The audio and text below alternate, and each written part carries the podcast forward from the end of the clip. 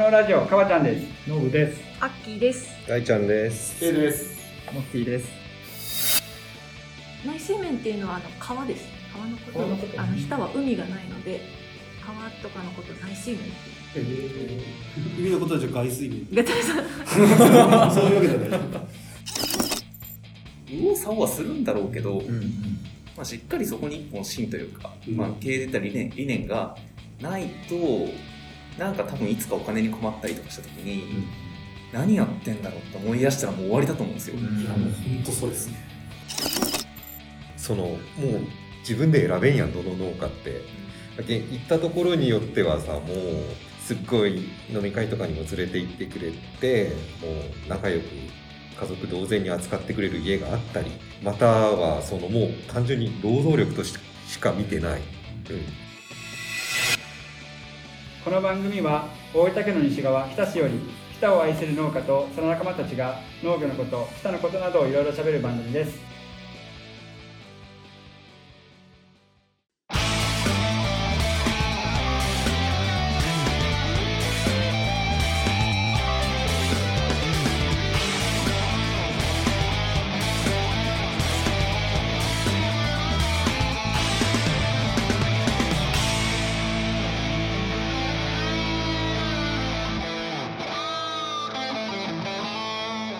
北のラジオ。前回に引き続きですね、えー、県連事務局次長の清さんに、えー収録に参加いただいております、よろしくお願いします。お願いしお願いします。ますお願いします。えっと、で今日の、えーエピソードなんですけども、農業をやってたらですね行政の方に相談したりとか、えーサポートしてもらったり、まあ、何かと一緒に物事を進める場面って多くないですか？多い多い。多いですね、でそれはあの個人だけじゃなくて例えば今我々のこの青年農業者の組織もそうですね。あとは例えば農協の生産部会とか、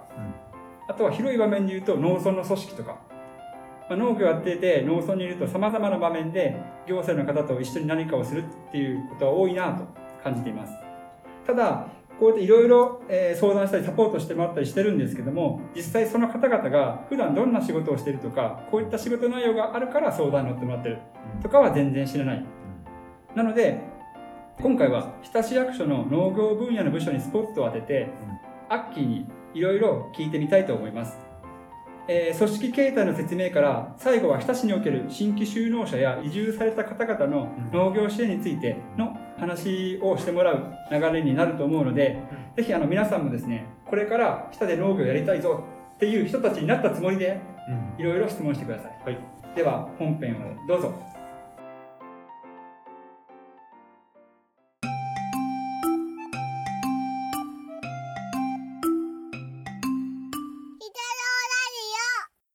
とでは早速アッキーいいですか、はい。えー、とまず日田市の農業分野の担当部署について聞きたいんですけど、簡単に組織形態から説明してもらえますか？えっと日田市役所には、えー、9つの部がありまして、その中の一つに農林振興部っていうのがあります。で農林振興部の中にはさらに2つに分かれてて農業振興課と林業振興課っていうのがあります。で課の中にはさらに係っていう組織がありまして、農業振興課には4つの係があります。で林業振興課の方にも4つ係があ3つ3つ係があります。という感じになってます。その4つの係ってどんな係があるんですか？えー、と一つが生産流通推進係、で政策担い手支援係、で内水面畜産振興係と基盤整備係の4つがあります。わかります？何やってる係か。いや全く。えっと、じゃあ、それぞれの役割とか仕事内容について教えてもらえますか？生産流通推進係は、まあ、地域の特産物の振興とか、えー販路拡大に対する取り組みとか、あとは施設整備の補助とかもしてます。で、えっ、と、政策担い手支援係は、新規就農者の方とか、集落への組織などの担い手の確保、育成を主にしてます。で、中山間地域とか、環境保全とか多面的機能の維持に関する支援とかも、政策担い手支援係がしてます。で、内水面畜産振興係はもう字のごとく、内水面資源の活用川魚を使った給食の提供とか、あとは畜産関係は循環型農業の推進とかいうことになります。で基盤整備係はまあ補助のあの養排水路とか、あの農道の整備とかを行ってます。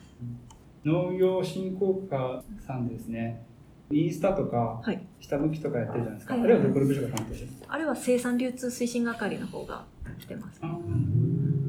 も？はい、そうです。サポートの販路拡大の取り組みが一つのそれそうです。それで PR を兼ねて。なるほど。ある方、これ見て。ぜひ清くに話してもらいたいですけど、難しいですね。なかなか。また多分ちょっとここの絵とは違いますよね。そうですよ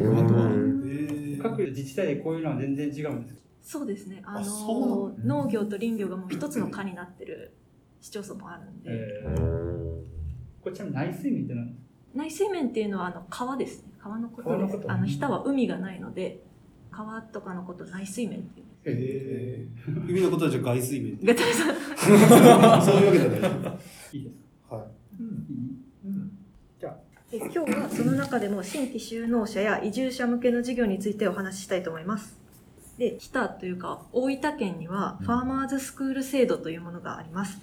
で、あの、日田市には現在、えっ、と、梨、ぶどう、えのき、チンゲン菜っていう品目のファーマーズスクールがありまして、県下の市町村で結構バラバラっていうか、いろいろな品目のファーマーズスクールがあるんですけど、日田市では現在この4品目のファーマーズスクールがあります。で、ファーマーズスクールっていうのはですね、新規就農希望者が就農コーチのもとで1から2年間研修を行って栽培技術とか農業経営全般の知識の習得、地域のコミュニティへの参加を目的としてスムーズな独立収納につなげるっていうのが目的になってます。で、これまでの実績なんですけど、梨が1名、で、えのきが2名でチンゲン菜が1名卒業生がいまして現在も農業を続けていらっしゃいます。で今のファーマーズスクールの入校生今研修中の方はえのきファーマーズスクールに夫婦2組で4名と梨のファーマーズスクールに1名おります。で入校までの流れになるんですけどまず希望者が市に相談に来ます。で担当者が聞き取りとかあとはファーマーズスクールの見学をしてこのファーマーズスクールに入りたいなっていう希望がありましたらその数日間の短期研修に入ってもらってここに入りたいんだっていう本人の意欲を確認したら面接があるんですよ。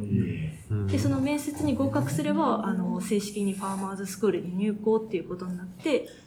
1年か2年の研修が開始されるわけです。支援の相談の中にファーマースクール入る入らないって話以外に住むところの話とかもできるんですか？ちょっと制度の話にはなるんですけど、空き家バンクって言って農地と空き家が一緒になってる物件っていうのがあったりするんで、まあ、そこに入ってもらえれば農地もセットになってるんで、まあ、すぐ農業始められるっていうか機械とかいりますけどそういうふうに始められるそういう斡旋っていうんですかね、こういう物件がありますよっていう紹介とかも市はできます。一応流れはそんな感じになってます。清くんは親元集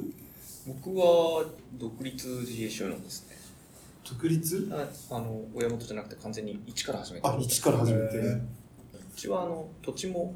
機械もあったんですけどね。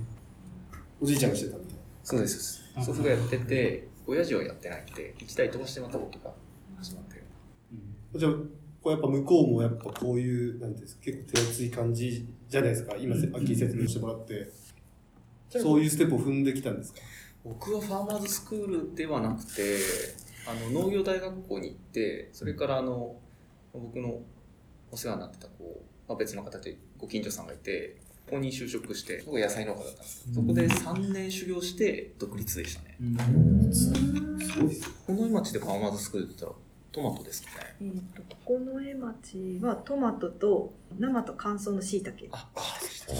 いたけちなね。みにファーマーズスクールって日田市独自の取り組みじゃなくて大分県全体で取り組んでいる制度なんですね。あ、全国じゃないんですか？大分県独自の制度あ、ですそうなん一応ね、えー大分県内の一覧一覧はこんな感じになってます。ここの絵めっちゃあるっすね。この絵は？変わりますよね。はい。梨もある。でもこうしてみるとやっぱ全地域に大体その地域の有名な品目は、ファーマーズスクールがある感じですね。こんなにあったんやっちゅう印象やね本味一ネギトレーニングファーム。すごいっすね。当名前がすげえなトレーニングファームじゃあファーマーズスクールと収納学校で違いがあるんです収納学校っていうのがですね市と県とあと農業公社っていうところがサポートに入って研修の専用施設を建ててもうそこに入ってもらって研修をするっていうのが収納学校になるんですよ。でファーマーズスクールっていうのは高知の農家さんの補助で研修をする。でもそこが大きく違うところです。うん。なるほど緑が収納学校黄色がファーマ研修施設。あえっと、クスのトマトの人たちの定着率が僕、あの、詳しいことはわかんないですけど、なんかめっちゃ残ってやってるイメージがあのあるんですよ。で、1年目から普通になんか利益が上がってみたいな、そういう人を何人か知ってるんで、いや、すごいっすよね。なかなか農業で1年でパッと来て、利益があって生活できますって、まあ、めったなことじゃできないと思うんで、入りやすいですよね。こういう仕組みが。基本中の基本のことを聞きてんやけれど、はい。そのファーマーズスクールっていうのは2年間研修してる間はその市が生活の保障をしますよっていう、それはあります。じゃあいくらかその生活費みたいなうんお金を出してあげて、はい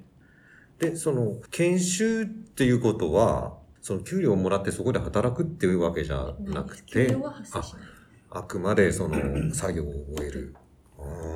ということはでも、その、清さんみたいに、成功率ですからね。どどっかに、どっかで3年間、うんその研修っていうのはもちろん給料を伴うものよね。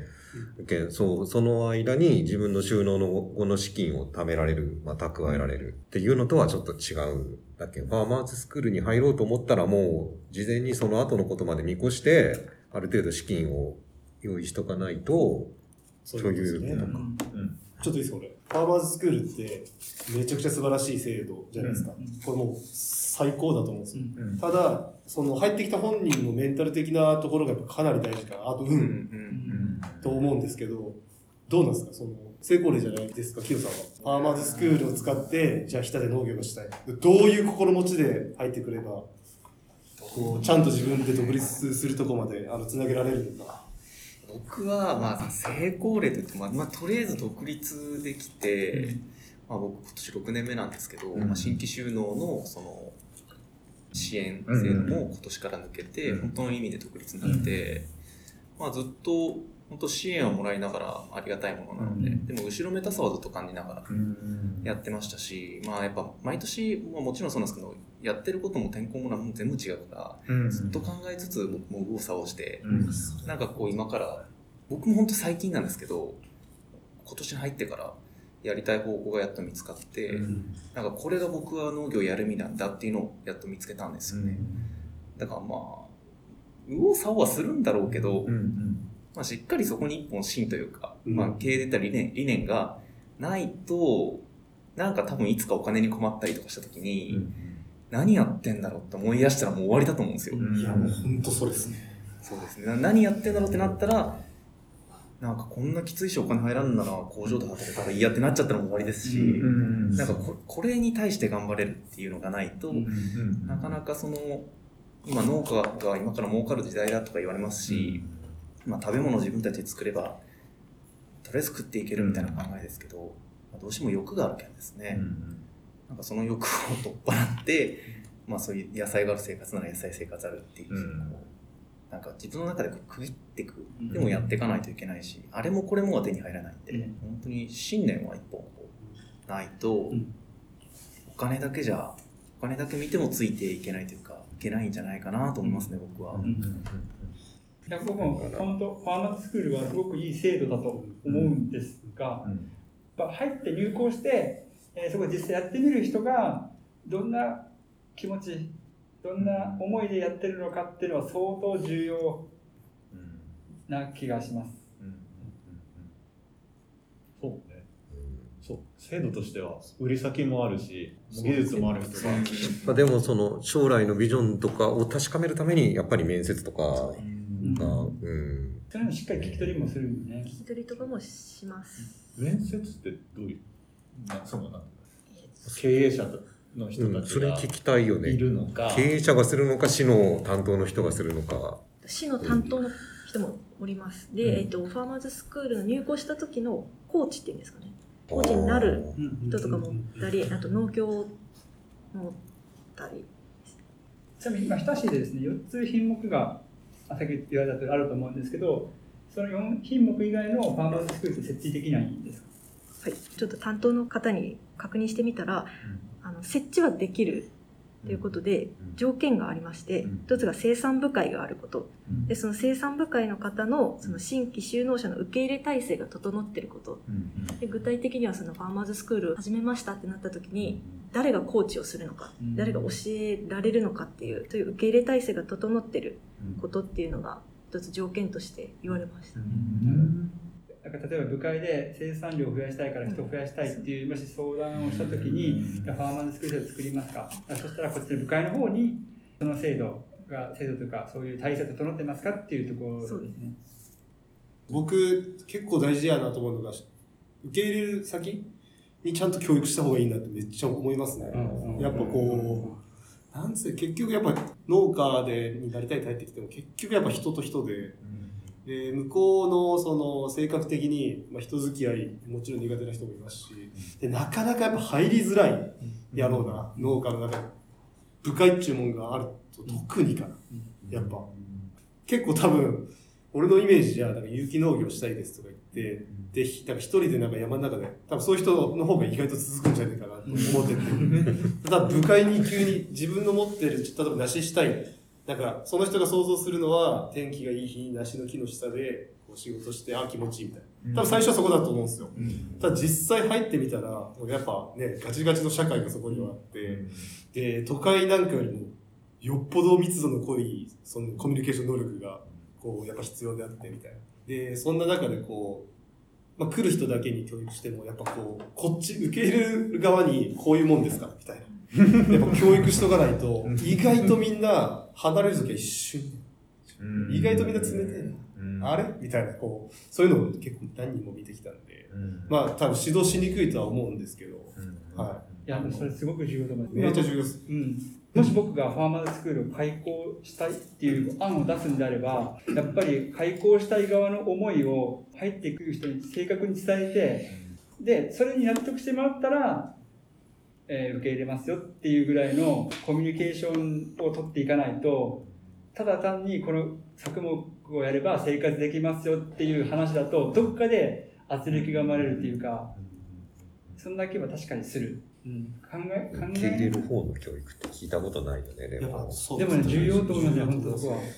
確かに。まあかなりしづれえと思うんですけど、行政の立場で今のところもう、いいよって言ったら、うん 預けるみたいな感じやけん。そう。その、いいよって言った人が、どんな相手かにもよるもんね。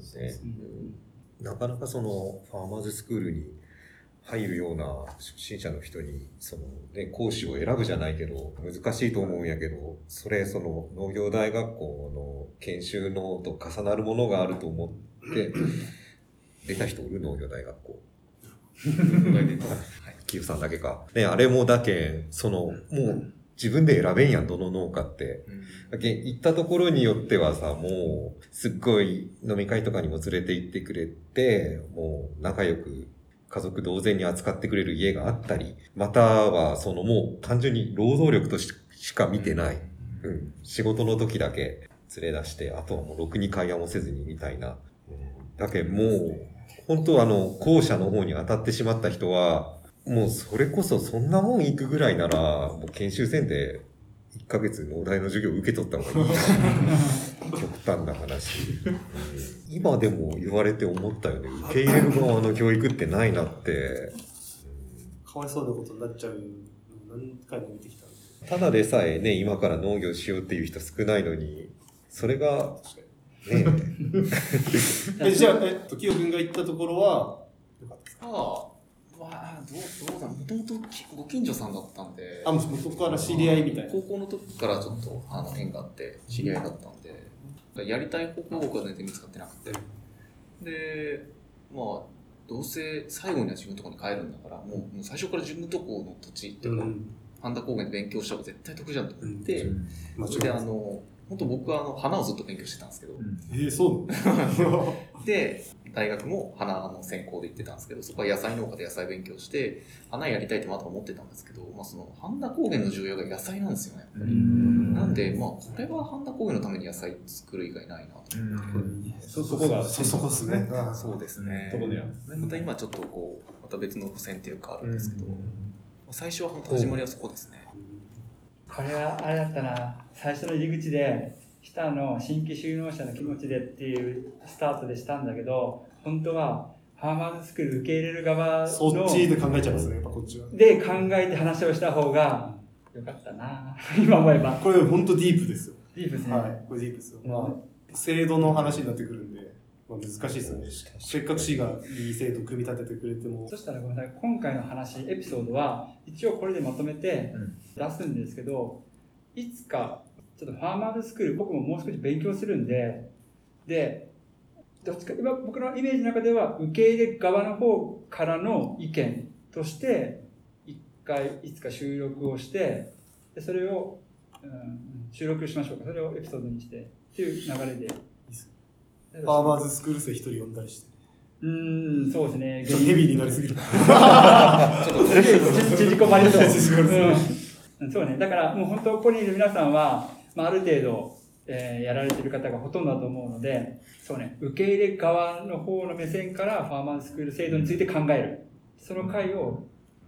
違う。うんなんか、なんかちょっと言わ、いや、受け入れ側っていうか、うんこういうのがあったら、学びたいとか、多分そ受け入れ側っていうと、なんか自分の方が強くなるんですよ。ああ、なるほど。ファーマーズスクールという制度を実際の農家の僕たちが話して考えることによって完成させるかみたいな感じじゃないですか。なるほど。まだ制度は素晴らしいんだけど、うんうんうん現実とやっぱあんまり。だから、こういうのがあった方が、他の農家さんはいろいろ見てて、そっちの方が多分成功の確率の方が高いかなっていうのがあるんで、ちょうどいめちゃくちゃいい回ですよ、それ多分。うん。じゃあちょっともう一回組み立て直して考えるんで、またちょっと見直しましょう。うん。じゃあ、エンディングに行きます。はい。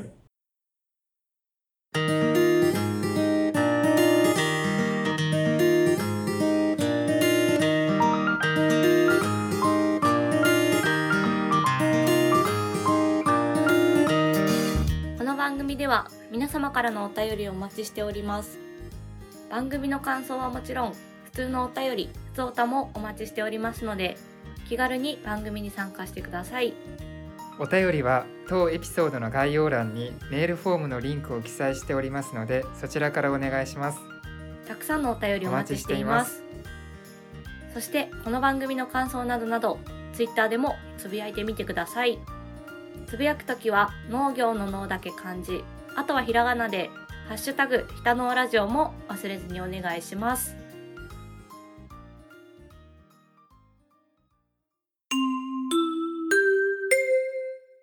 お知らせ。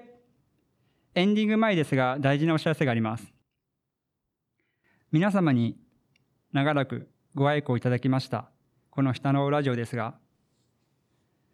配信日が変わります。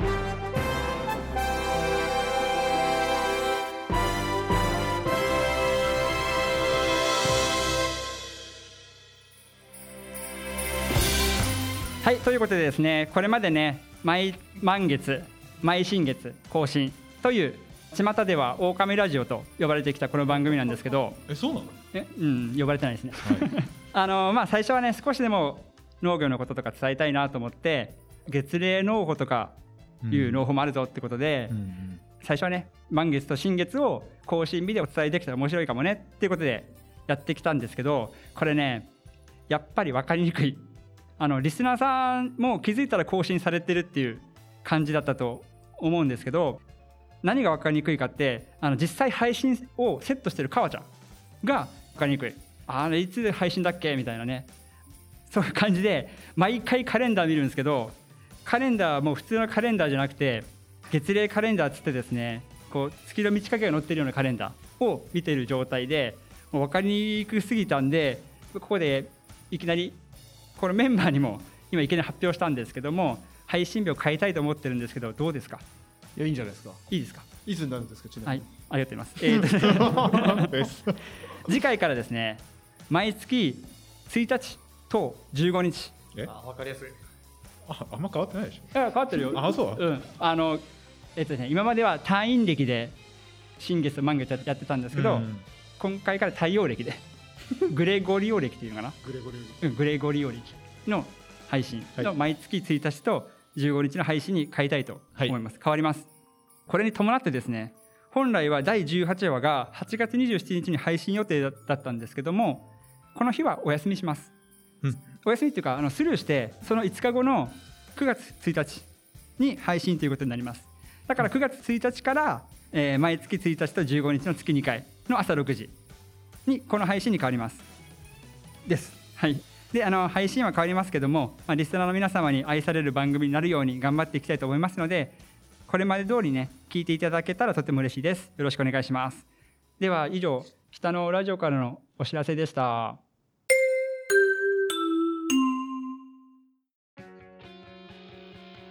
えっと今日どうでしたか、まあ、これ結構真面目な回？っていうかまあ絡み？俺思い描いたところと全然違う行政ちなみに人で農業を始めた人で人を選んだ決め手になったものとか？あるとその下のそのなんていうんですか？風土とかの魅力っていうよりかはその農協さんの受け入れ体制とかあのたまたまその農地が空きがあるとかその販路農協さんのサポートが良かったとかそういう理由で入ってこられる方が多い。それからこういった相談とかはこの農業振興会へ行けばいい。受け付けてます。まあ、ファーマーズスクールで、まあ、下に入ってきてみたいな。で、まあ、仲間とか友達が欲しいときは、まあ、下軍連にね、入ってもらえばいいし、大分県連にありますからね、大分県中にあの指令作ったりとか、意外と面白いですよ、うんはいまあそういうこともできる。うん、ぜひ来てください、はい、では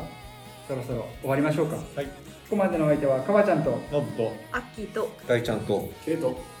ピートそしてキヨでした。じゃあね。バイババイバイ